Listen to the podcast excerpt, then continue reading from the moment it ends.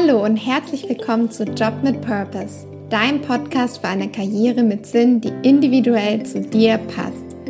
Freue dich auf konkrete Tipps und Inspirationen, wie du deine Karriere und dein Leben so gestalten kannst, dass du morgens gerne aufstehst. Ich bin Alissa und begleite dich als Purposeful Career Coach und Podcast Host auf deinem Weg zu einem Job mit Purpose. In der heutigen Podcast-Folge habe ich Julia zu Gast. Julia hat eine klassische Konzernkarriere gemacht, bevor sie in den Non-Profit-Bereich gewechselt hat.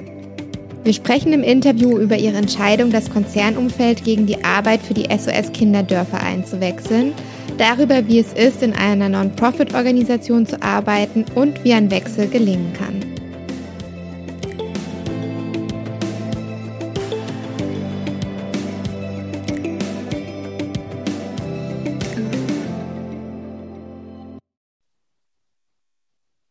Heute ist die liebe Julia bei mir im Podcast zu Gast.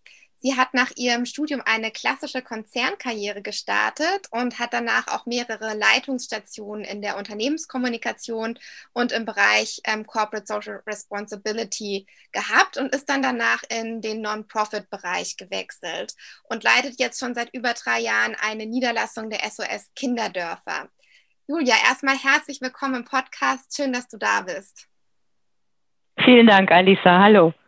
Ähm, du hast in unserem Vorgespräch gesagt, dass du abends häufig ähm, auch weißt, wenn du abends ins Bett gehst, wofür du heute gearbeitet hast. Und da du ja auch für eine Non-Profit-Organisation ähm, arbeitest, können wir uns BWLer das vielleicht manchmal gar nicht so gut vorstellen. Deswegen erstmal so die Frage, wie ist es dann, wenn du dann abends ins Bett gehst und so den Tag Revue passieren lässt und dann auch so, sa so sagst, dass du weißt, wofür du gearbeitet hast. An was denkst du dann? Was geht dir dann so durch den Kopf?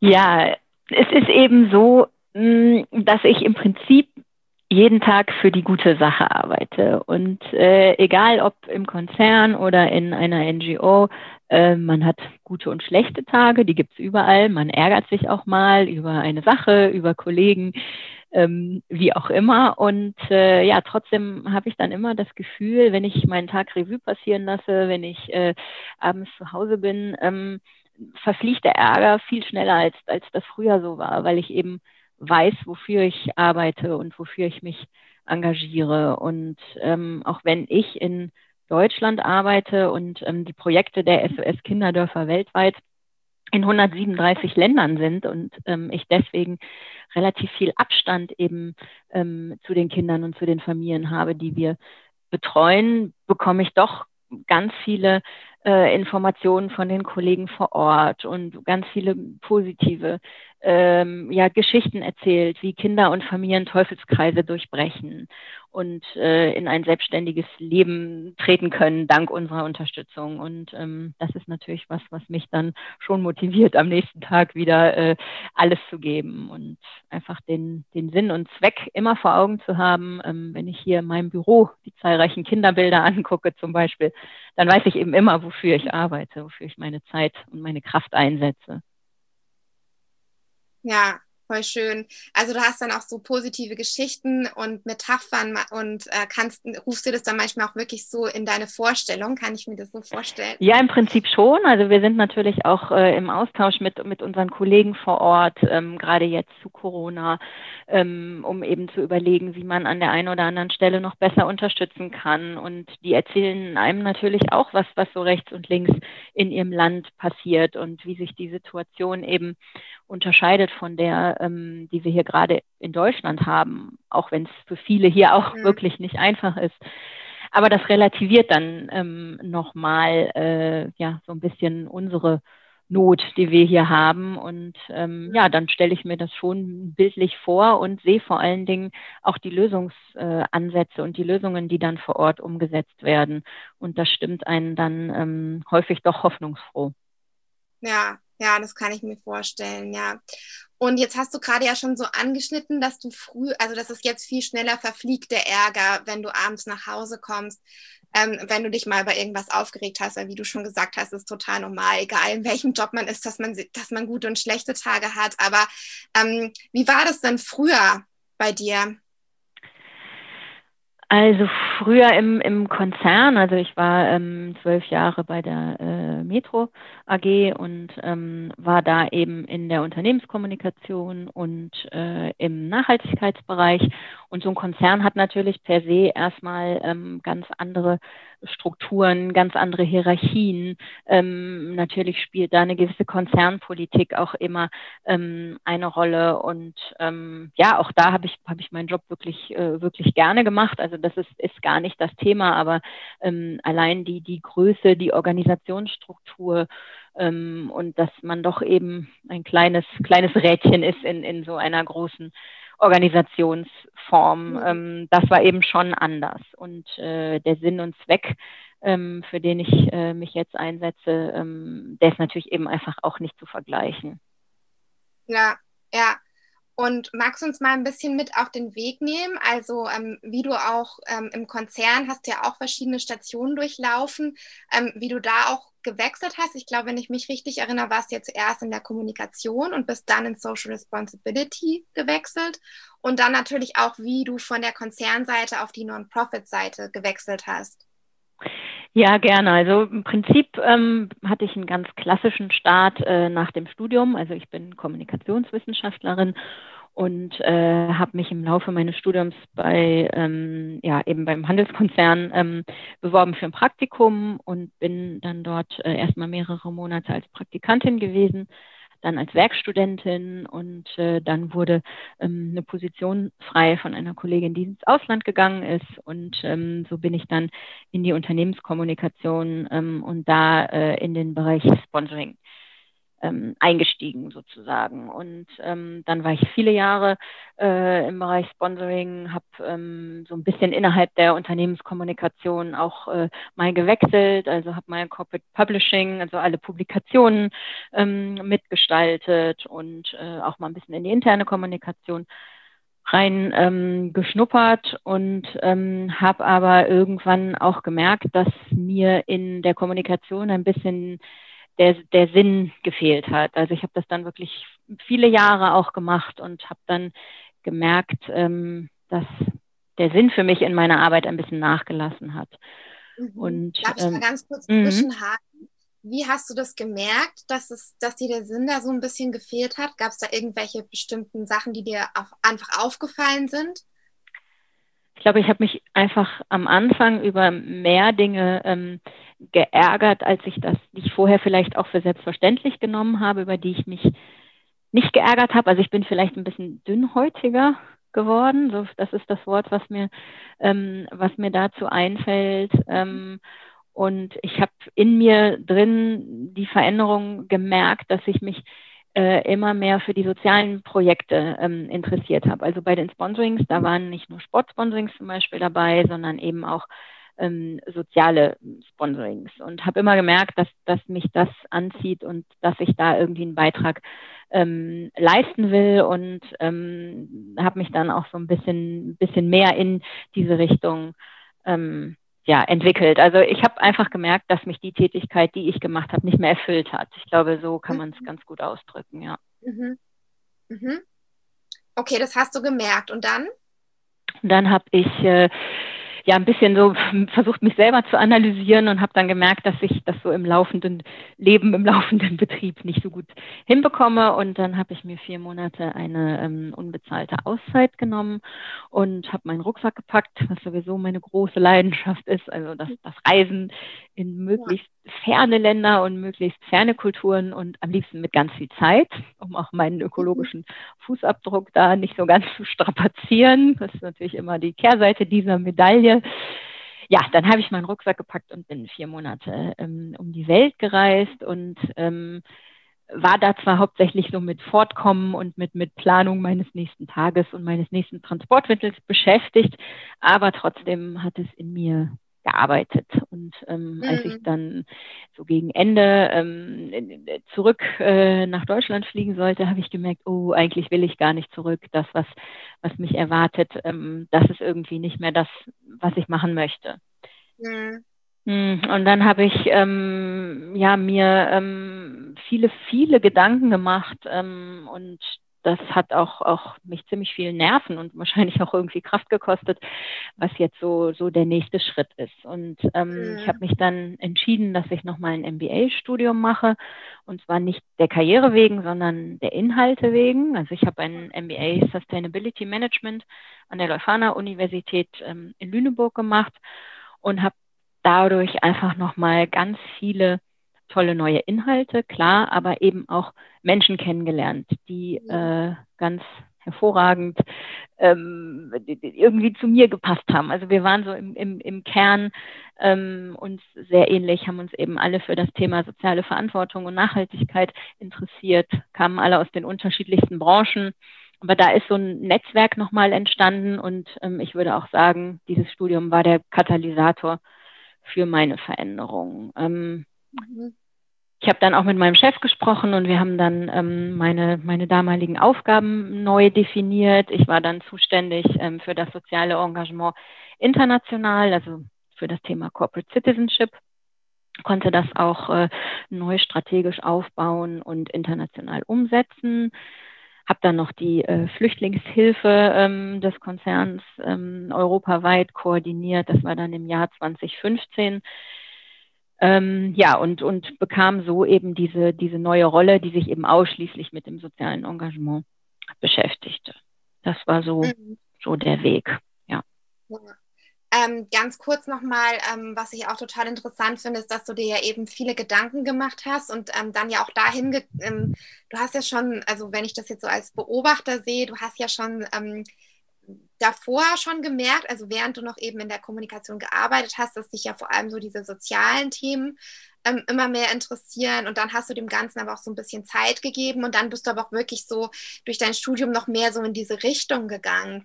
Ähm, was waren da deine Überlegungen und wie bist du auch dazu gekommen, dass du dann dich für dieses Studium entschieden hast? Ähm, also ich wollte durch das Studium ähm, eben meine ähm, neue Tätigkeit, die ich in der Unternehmenskommunikation angefangen habe und dann im Bereich Corporate Responsibility ähm, weitergemacht habe, eben einfach nochmal so ein bisschen auf wissenschaftliche Füße stellen. Also ich wollte nicht den, den Bereich wechseln, ohne ähm, zu wissen, wovon ich spreche, so ein bisschen. Und äh, deswegen habe ich mich für ja. das Studium entschieden. Und ähm, ja, das Ganze war schon ein Prozess, der sich auch bestimmt über, naja, zwei bis drei Jahre wahrscheinlich in Summe dann, dann schon gezogen hat. Also in dem Moment, wo ich die Entscheidung getroffen hatte, dann gingen die nächsten Schritte relativ schnell. Nicht automatisch, aber dann doch relativ schnell. Aber man muss natürlich sich erstmal einmal ähm, äh, selber finden und ähm, für sich einfach festlegen, ähm, was man will und was einen glücklich macht. Mhm. Ja, und ähm, dann hast du ja eben im Konzern auch, glaube ich, wenn ich das richtig weiß, ähm, das Social Responsibility mit aufgebaut, oder? Wie war das dann dort konkret? Genau, also es gab halt ganz ähm, viele kleine unterschiedliche Aktivitäten, die die Länder vor Ort umgesetzt haben, meist eben mit lokalen ähm, NGOs, was ja auch ein ganz, ganz wichtiges ähm, Engagement ist. Aber ich habe das eben dann ja strategisch auf die Beine gestellt, habe dann internationale Leuchtturmpartner gesucht, wie damals zum Beispiel das World Food Program, ähm, was bei einem Handelskonzern natürlich relativ nahe liegt, dass man sich da eben auch mit dem Thema ähm, Ernährung und Nahrungsmittelsicherheit beschäftigt. Ähm, und äh, habe dem Ganzen eben einen neuen Namen gegeben, ein Logo entwickelt, Kommunikationsmaterialien ähm, entwickelt und zur Verfügung gestellt äh, und so eben dieses ähm, ja, Engagement international ähm, ausgerollt im Prinzip.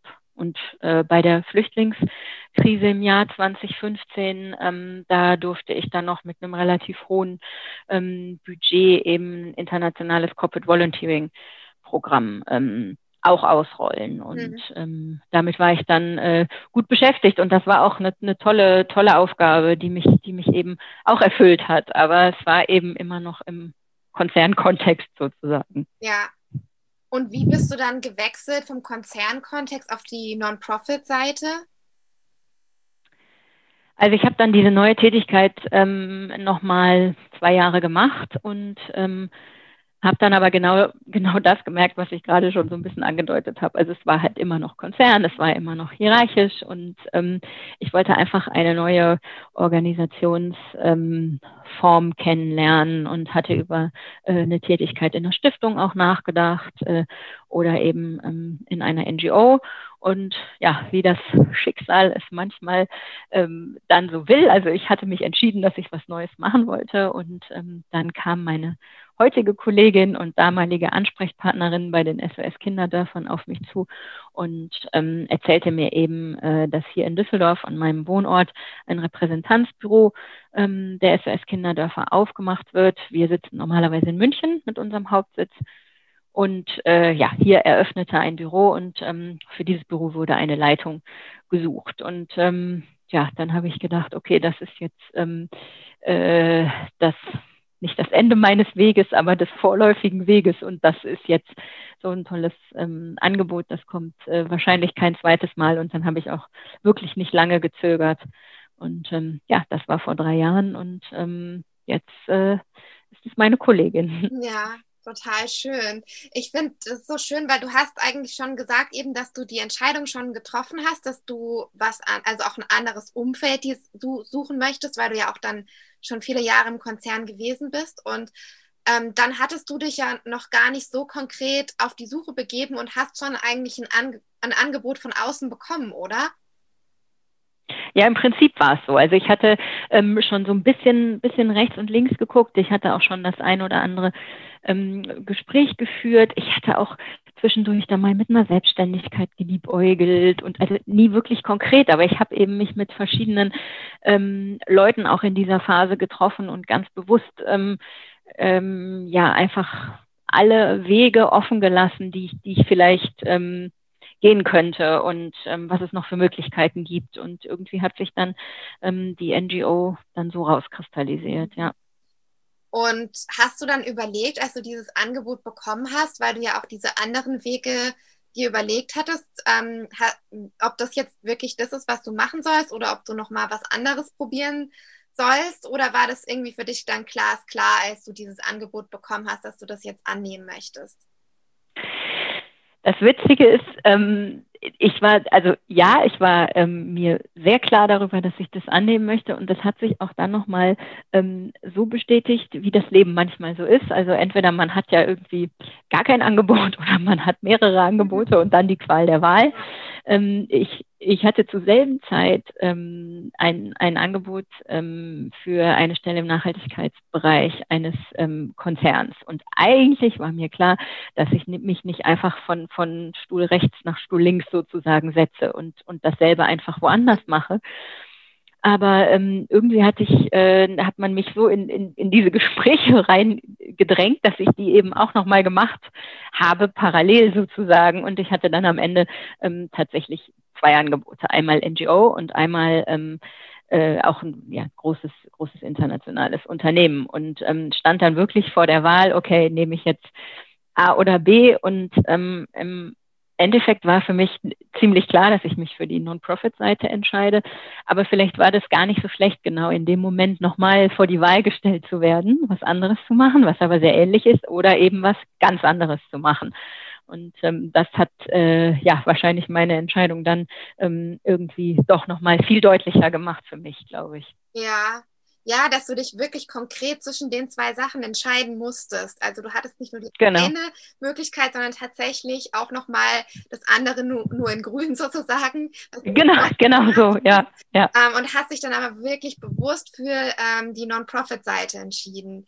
Wie war das für dich, diese Entscheidung zu treffen? Also ich kann mir vorstellen, dass es ja auch, natürlich äh, ist es auch mit äh, einem gewissen äh, ja, sage ich jetzt mal, auch Ansehen, Gehalt und Sicherheit verbunden, der Konzernjob. Und ähm, du warst dir aber sehr klar darüber, dass du ja eben ein anderes Umfeld wolltest, aber trotzdem ist es ja vielleicht auch nochmal verlockend eben. Wie konntest du diese Entscheidung für dich so klar treffen? Also das sind natürlich schon Punkte, die du gerade angesprochen hast, ähm, über die man schon ähm, auch nachdenken muss und, und da auch seine, ähm, seine klare Entscheidung treffen muss und eben auch überlegen, was, was für eine Priorität hat. Also hat zum Beispiel die Erfüllung ähm, in dem, was du täglich tust, ähm, Priorität ähm, vor viel Geld, was du verdienst? Mhm. Oder hat ähm, eine ähm, zwölf Jahre ähm, Konzernzugehörigkeit Priorität ähm, vor einer neuen Probezeit und ähm, einer Befristung, die in NGOs absolut üblich ist? Also all diese Dinge ähm, muss man muss man eben für sich abwägen und ähm, das ist, glaube ich, der viel schwierigere Schritt, diese Abwägung zu treffen. Wenn du sie dann einmal getroffen hast, dann ist der Wechsel aus meiner Sicht ähm, gar nicht so, so gravierend, sondern die Entscheidung, das ist das, ähm, was wirklich wichtig ist. Ja. Schwierig ist auch. Ja, mhm. ja das glaube ich. Wie, ähm, was hat dir vielleicht bei der Entscheidung geholfen? Gab es irgendwas, was es dir leichter gemacht hat oder wie du das auch dann für dich klar machen konntest? Mm, na, mir war, war klar, ähm, dass ich gerne in den sozialen Bereich möchte, dass ich äh, mich für, für ähm, andere gerne einsetzen möchte und, und stark machen möchte und ähm, gerade eben ähm, für Kinder und Jugendliche.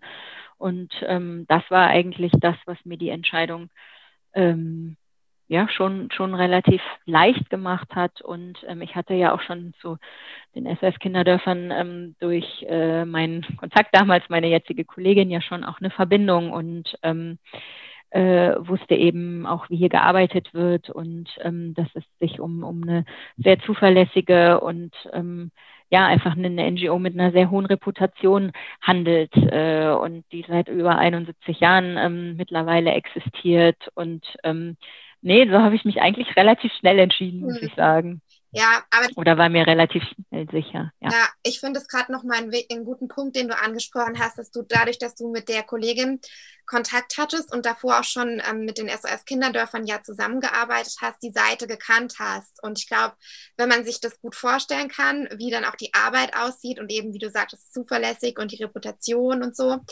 dass man sich dann eben besser vorstellen kann, da auch zu arbeiten, weil es irgendwie klarer ist und man ja man schon so den gewissen Einblick hat und ähm, dann auch besser die Entscheidung dafür treffen kann, weil man eben so, so einen guten Einblick hat, ja. Mhm. Ja, das glaube ich auch. Also ich habe ja mit vielen NGOs zusammengearbeitet äh, ähm, in ähm, meiner Zeit, in der ich eben auf der anderen Seite in Anführungszeichen gearbeitet habe. Und ähm, diesen Einblick zu haben, ähm, hilft ganz bestimmt äh, für die Entscheidung, dass man eben weiß, auch hier wird professionell gearbeitet und äh, ähm, ja, es ist ähm, letztendlich, ja, war das wahrscheinlich das, was die Entscheidung doch leichter gemacht hat. Da hast du schon recht. Hm. Und ähm, jetzt nimm uns doch mal auch gerne mit in deinen Alltag, wie er jetzt ist. Ähm, vielleicht auch, ja, wieso bei dir wahrscheinlich sieht auch nicht jeder Tag gleich aus, aber vielleicht, ähm, was du auch machst in deiner Arbeit und wie es sich vielleicht auch von deinen Tätigkeiten und dem Umfeld im Konzern unterscheidet. Also ähm, ich mache ähm, relativ viel Marketing und PR. Das hat sich natürlich ähm, ganz schön verändert zu Zeiten von vor Corona und jetzt ähm, in Corona. Also ähm, ich habe erstmal äh, hier, ich habe immer gesagt, den FS Kinderdörfern äh, in der Region West hier ähm, in Nordrhein-Westfalen, Hessen und Rheinland-Pfalz so ein Gesicht gegeben, uns hier ein bisschen ähm, äh, bekannter gemacht. Das war so, so das erste Ziel, was wir mit diesem Büro hier äh, verbunden haben.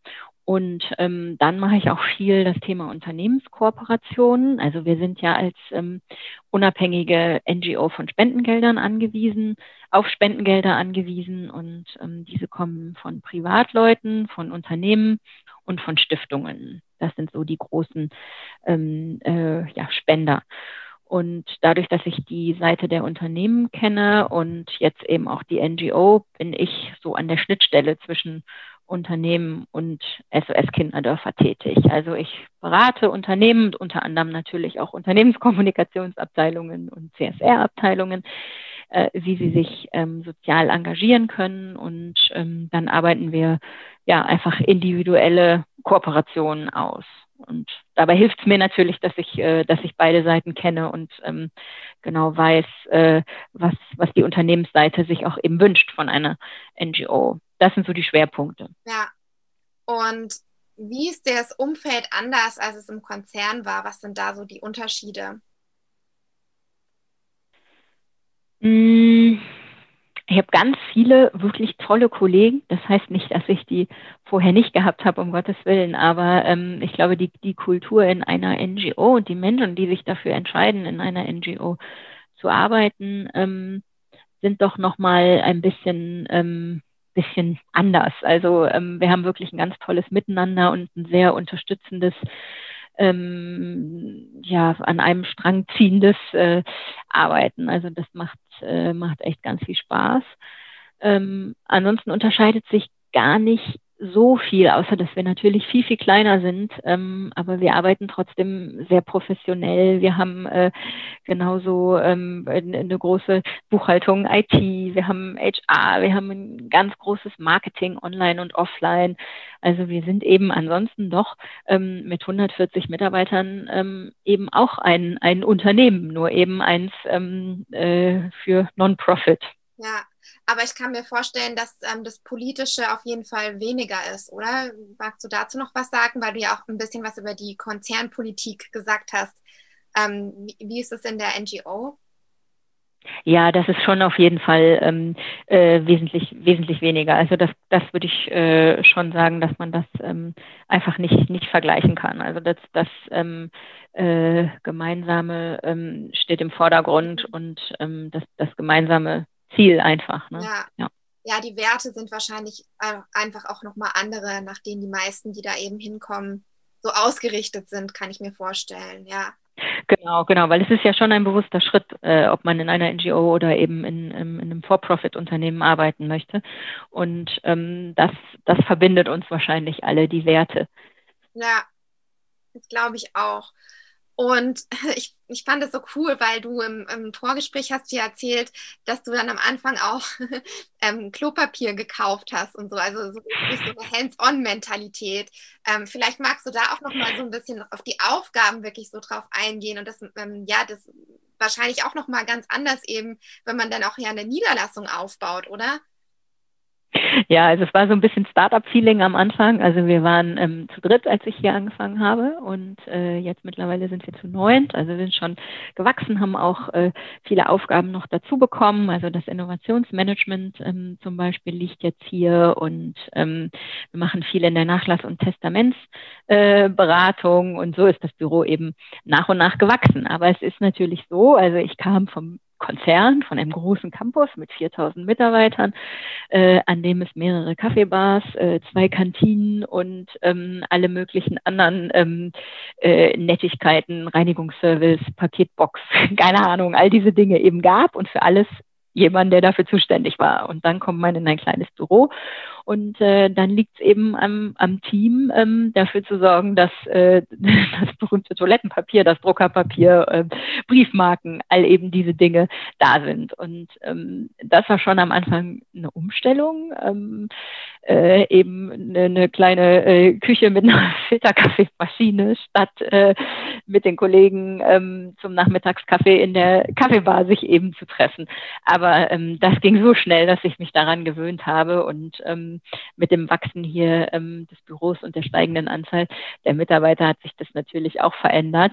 Aber ich habe das auch sehr genossen, so dieses ähm, Startup-Feeling so ein bisschen. Ja, ja, man hat dann ja auch Gestaltungsspielraum. Also klar, man muss da ja auch ein bisschen dann mit anpacken und da fallen halt einfach noch viele andere Aufgaben an, aber man kann ja auch dann selber gestalten und Dinge neu machen vielleicht. Das ist ja auch ganz cool. Ja. Ja, genau. Und was mir eben ähm, wirklich wichtig ist, dass, dass jeder auch alles macht. Jetzt völlig unabhängig von der von der Hierarchiestufe, aber in so einem kleinen Büro ist es halt selbstverständlich, dass, äh, dass jeder jeden unterstützt und ähm, irgendwie jeder Handgriff auch mal von jedem gemacht wird. Und ähm, das schweißt auch, auch ein Team zusammen letztendlich. Ja, das, das stimmt, ja. Ähm, Vielleicht magst du noch ein bisschen was darüber erzählen, ähm, weil ich das auch total spannend finde, über die SOS Kinderdörfer an sich, also wie die aufgebaut sind, wie die funktionieren und ähm, ja, wie die auch Familien und Kinder versuchen zu unterstützen. Ja, sehr gerne. Die SOS Kinderdörfer sind vor 71 Jahren ähm, in Österreich entstanden.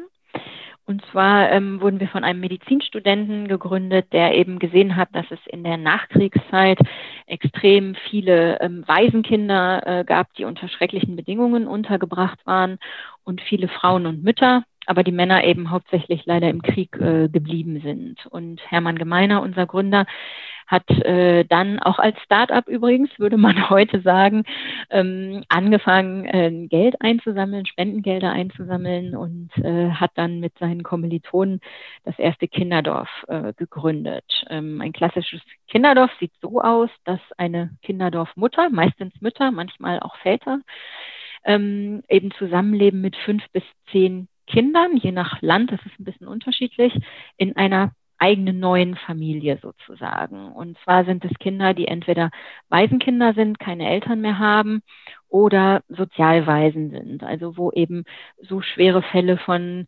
Kindesmissbrauch, von Süchten, von allen möglichen schrecklichen Dingen passiert sind, dass die Kinder keine Chance mehr haben, bei ihrer leiblichen Familie zu bleiben. Und ähm, die werden dann eben in dieser neuen ähm, ja, Kinderdorffamilie in einer Dorfgemeinschaft sozusagen großgezogen und man versucht ihnen das wiederzugeben, was sie ähm, in ihrer Kindheit eben verloren haben. Die meisten Kinder sind traumatisiert. Das ist natürlich erstmal das Schrecklichste, wenn man von seinen leiblichen Eltern getrennt wird. Und das ist auch das, wo wir heute dran arbeiten. Also eigentlich ist das Kinderdorf nur Ultima Ratio. Wir möchten, dass Kinder bei ihren Eltern bleiben. Ja. Denn da sind sie am besten aufgehoben, bei ihren biologischen Eltern. Und deswegen tun wir ganz viel in unseren Programmen ähm, auf der Welt, dass wir Eltern in die Lage versetzen, dass sie ihre Kinder behalten können. Ja. Manchmal ähm, sind das eben Mikrokredite, die wir vergeben. Das sind häufig Therapien oder einfach Kurse, wie, wie kümmere ich mich auf einmal um, um eine Familie, um einen Säugling, ähm, der vielleicht ungeplant ähm, da war und gar nicht so in, in mein Leben passt. Also da machen wir ganz viel, mhm. dass die Eltern wirklich ähm, ihre Familie erhalten können. Ja, ja, ich finde die Arbeit, ähm, habe ich ja auch schon mal gesagt, ähm, total ähm, wichtig, weil ja, es fängt einfach bei den Kindern an und ähm, alle traumatisierten Ereignisse oder alles Schlimme, was wir in der Kindheit erleben, wirkt sich ja auch auf unsere Persönlichkeiten aus und ähm, tragen wir dann auch später mit in unser Leben und kann dann auch da wieder zu vielen Problemen führen, die dann ja auch in der Gesellschaft wieder sichtbar werden. Deswegen finde ich ganz wichtig, da bei den Kindern anzufangen. Und du hast ja am Anfang auch schon gesagt, dass ihr eigentlich auf in ganz vielen Ländern seid, oder? Gibt es bestimmte ähm, Länder, in denen ihr besonders auch aktiv seid? Also äh, wir sind ähm, sehr aktiv auf dem afrikanischen ähm, mhm. Kontinent aber auch äh, in Südamerika, in Mittel- und ähm, Südamerika und auch in Asien. Das sind so unsere, äh, unsere Schwerpunktgebiete. Ähm, aber gut, 137 Länder sind, ähm, sind fast, fast weltumspannend ja. sozusagen.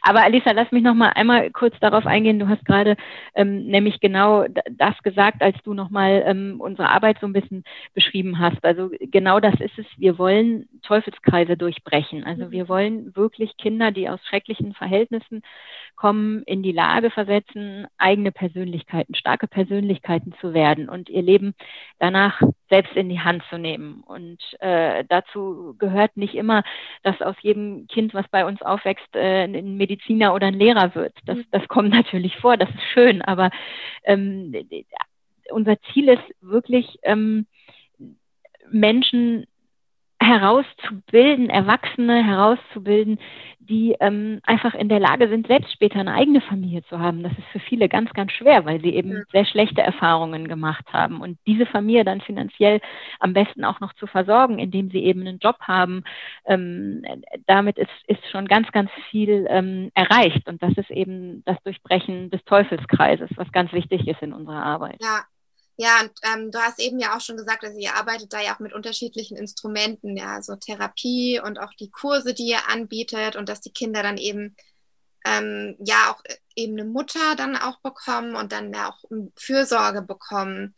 Ähm, vielleicht magst du noch ein bisschen was dazu sagen. Ich kann mir vorstellen, dass es organisatorisch auch extrem schwierig ist, das alles auf die Beine zu stellen und auch irgendwie immer Mütter zu finden, die sich dafür bereit erklären. Mhm. Wie macht ihr das? Ja, das ist äh, immer schwieriger geworden in den Jahren. Das hast du äh, genau richtig analysiert.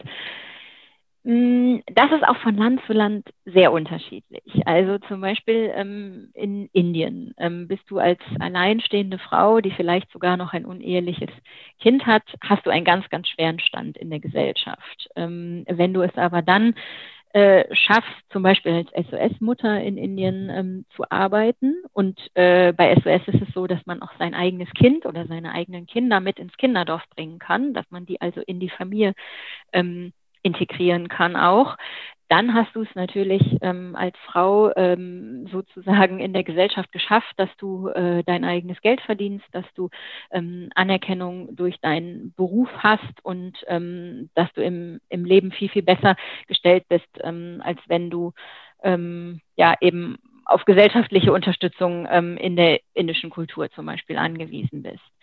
In Europa ist es schwieriger, ähm, SOS-Kinderdorfmütter zu finden. Also es ist nicht mehr so, dass sie 24 äh, Stunden, sieben Tage die Woche und das das ganze Jahr über zur Verfügung stehen, sondern sie haben natürlich auch äh, Urlaub und ähm, auch mal freie Tage, völlig klar. Und äh, da springen dann sozusagen, ähm, ja, wir nennen sie manchmal SOS-Tanten. Das sind dann ähm, die, die in der Familie auch immer unterstützen, weil du kannst dir vorstellen, eine Mutter, die sich um, äh, um, sagen wir mal, sieben Kinder kümmern muss und das auch noch in Corona-Homeschooling-Zeiten, ähm, äh, das ist schon echt eine Menge. Und dann gibt es eben immer noch Unterstützung von einer SOS-Tante. Und ähm, die ist dann diejenige Kontaktperson, die dann in Abwesenheit ähm, der Mutter sich um die Kinder oder um die, um die Familie ähm, dann auch kümmert. Aber das, äh, das Recruiting ist ähm, äh, etwas, was nicht ganz einfach ist. Das ist richtig. Ja, und ähm, wie ist es hier in Deutschland jetzt gerade auch mit Corona? Wie hat sich das dann vielleicht auch hier so auf die SOS-Kinderdörfer ausgewirkt? Im Prinzip so wie auf, auf alle Familien. Also ähm, es steht natürlich auf einmal äh, das Homeschooling im Mittelpunkt und ähm, alle müssen so ausgestattet werden, dass sie daran auch teilnehmen können. Also es sind einmal die technischen Geräte äh, und dann muss natürlich auch viel mehr Versorgung zu Hause stattfinden, dass das früher manchmal ähm, in der Schule eben stattgefunden hat und über, über ähm, Mittag, Nachmittagsbetreuung. Das wird natürlich alles in die ähm, Familien zurückverlagert. Aber da würde ich sagen, gibt es gar nicht so einen großen Unterschied zu biologischen mhm. Familien. Ja. Haben die SOS-Kinderdörfer, haben die eigentlich auch eigene Schulen oder ähm, werden die einfach an normale Schulen gebracht, die halt in der Infrastruktur zur Verfügung stehen? Mhm, also beides kommt vor. Wir haben eigene Schulen und eigene Kindergärten. Wir haben auch ein eigenes äh, College zum Beispiel. Wir haben viele Ausbildungsstätten wo wir eben zum Beispiel zum Tischler ausbilden, ähm, äh, zum Friseur und so weiter, weil das ein ganz wichtiges Thema bei uns ist, die Ausbildung. Mhm. Ähm, wichtig ist aber, dass unsere eigenen Schulen und Kindergärten immer auch für die Gemeinschaft drumherum geöffnet mhm. sind. Also die Communities ähm, äh, drumherum haben immer die Möglichkeit, ihre Kinder ähm, auch bei uns betreuen und, und ausbilden zu lassen. Genauso ist es aber auch, dass wenn die Schulen im Umfeld ähm, von der Qualität, das ist ja auch nach Land, je nach Land sehr unterschiedlich, von der Qualität ähm, ähm, für gut befunden wurden, ähm, dass auch unsere Kinder dann selbstverständlich in die öffentlichen Schulen gehen. Also es ist nicht so, dass wir da ähm, starre Grenzen und Zäune ziehen um unsere Kinderdörfer, sondern ähm, uns ist der Austausch ganz wichtig und eben die Einbettung ähm, in das Umfeld. Und deswegen ist es ein Kommen und Gehen in beide Richtungen. Ja, ja.